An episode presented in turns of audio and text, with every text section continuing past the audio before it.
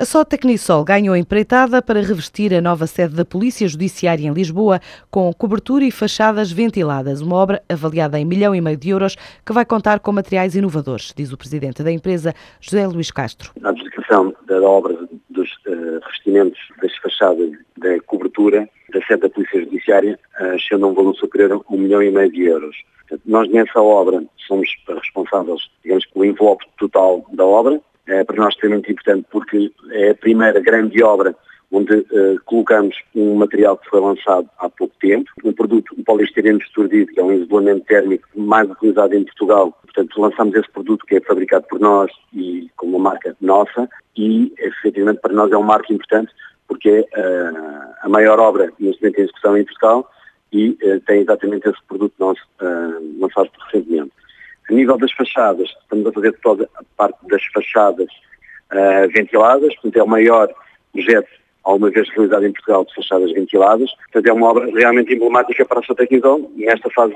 em que nós estamos a viver, ter uma obra desta dimensão é efetivamente muito importante. A Sotecnisol espera no início de 2013 entrar em Moçambique e no Brasil e o peso das vendas ao exterior já ronda os 20% do volume total de faturação da empresa. A venda de alguns produtos financeiros complexos a investidores particulares vai ser limitada pelo supervisor do mercado, assim anunciou hoje o presidente da CMVM. Perante alguns produtos de maior complexidade, Carlos Tavares considera que a educação dos investidores é essencial para que possam compreender os produtos financeiros, mas ainda mais importante é a formação dos bancários que comercializam os produtos aos balcões dos bancos. Estamos a propor às, instituições financeiras, através da Associação Portuguesa de Bancos e da Associação Portuguesa de Seguradores, um protocolo através do qual elas se comprometam, por um lado, a dar formação adequada também aos seus funcionários, porque eles são os principais aconselhadores dos clientes, são conselheiros financeiros dos clientes, portanto têm de saber o que estão a vender corretamente e, em segundo lugar, que também as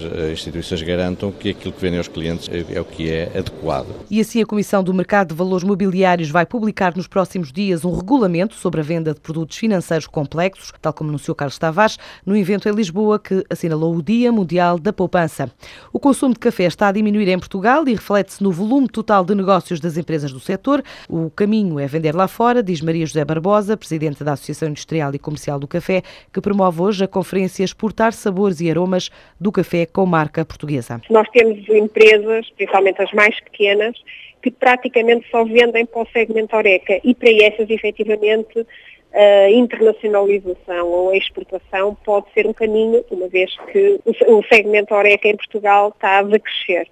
embora de uma forma global o mercado está a crescer, mas está a crescer eh, impulsionado pelas novas formas de consumo, nomeadamente as pastilhas e as, e as cápsulas, e esse crescimento, esse, esse impulso é apenas no segmento lar e daí para aquelas empresas que vivem quase exclusivamente do segmento Oreca precisam de uma alternativa para a sua sobrevivência e para a sua continuidade. O café é a segunda matéria-prima mais transacionada no mundo, está hoje em debate na pousada do Porto, no Palácio do Freixo.